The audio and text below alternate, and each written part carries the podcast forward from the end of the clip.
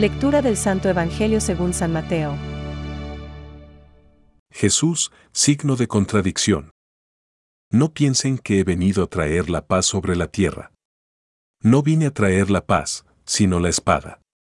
Porque he venido a enfrentar al hijo con su padre, a la hija con su madre y a la nuera con su suegra.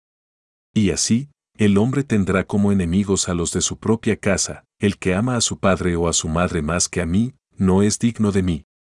Y el que ama a su hijo o a su hija más que a mí, no es digno de mí.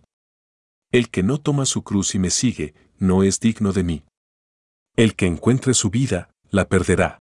Y el que pierda su vida por mí, la encontrará, el que los recibe a ustedes, me recibe a mí. Y el que me recibe, recibe a aquel que me envió. El que recibe a un profeta por ser profeta, tendrá la recompensa de un profeta. Y el que recibe a un justo por ser justo, tendrá la recompensa de un justo.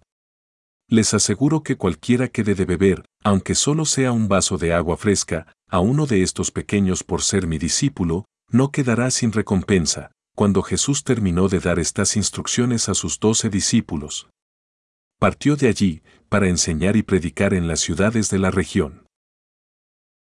Es palabra de Dios. Te alabamos, Señor. Reflexión. El que no toma su cruz y me sigue detrás no es digno de mí. Hoy Jesús nos ofrece una mezcla explosiva de recomendaciones. Es como uno de esos banquetes de moda donde los platos son pequeñas tapas para saborear. Se trata de consejos profundos y duros de digerir, destinados a sus discípulos en el centro de su proceso de formación y preparación misionera. Para gustarlos, debemos contemplar el texto en bloques separados. Jesús empieza dando a conocer el efecto de su enseñanza. Más allá de los efectos positivos, evidentes en la actuación del Señor, el Evangelio evoca los contratiempos y los efectos secundarios de la predicación. Enemigos de cada cual serán los que conviven con Él. Esta es la paradoja de vivir la fe.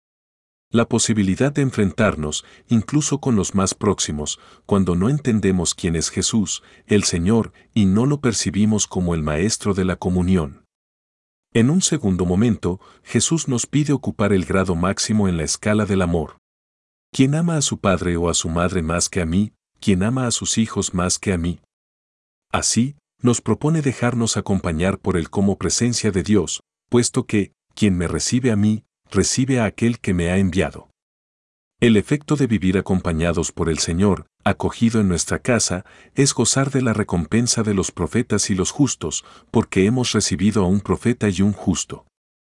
La recomendación del Maestro acaba valorando los pequeños gestos de ayuda y apoyo a quienes viven acompañados por el Señor, a sus discípulos, que somos todos los cristianos.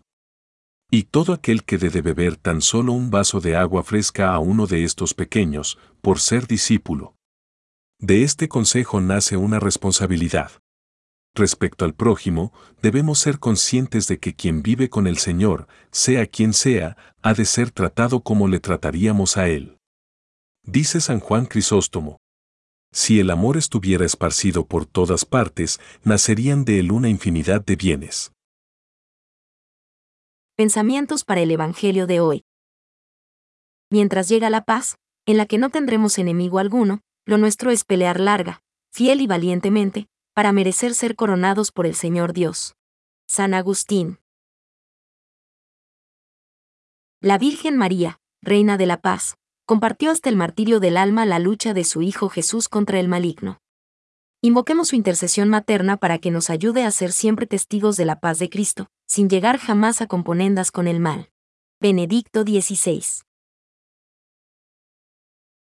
Todo lo que Cristo vivió hace que podamos vivirlo en Él, y que Él lo viva en nosotros. El Hijo de Dios con su encarnación se ha unido en cierto modo con todo hombre. Concilio Vaticano II.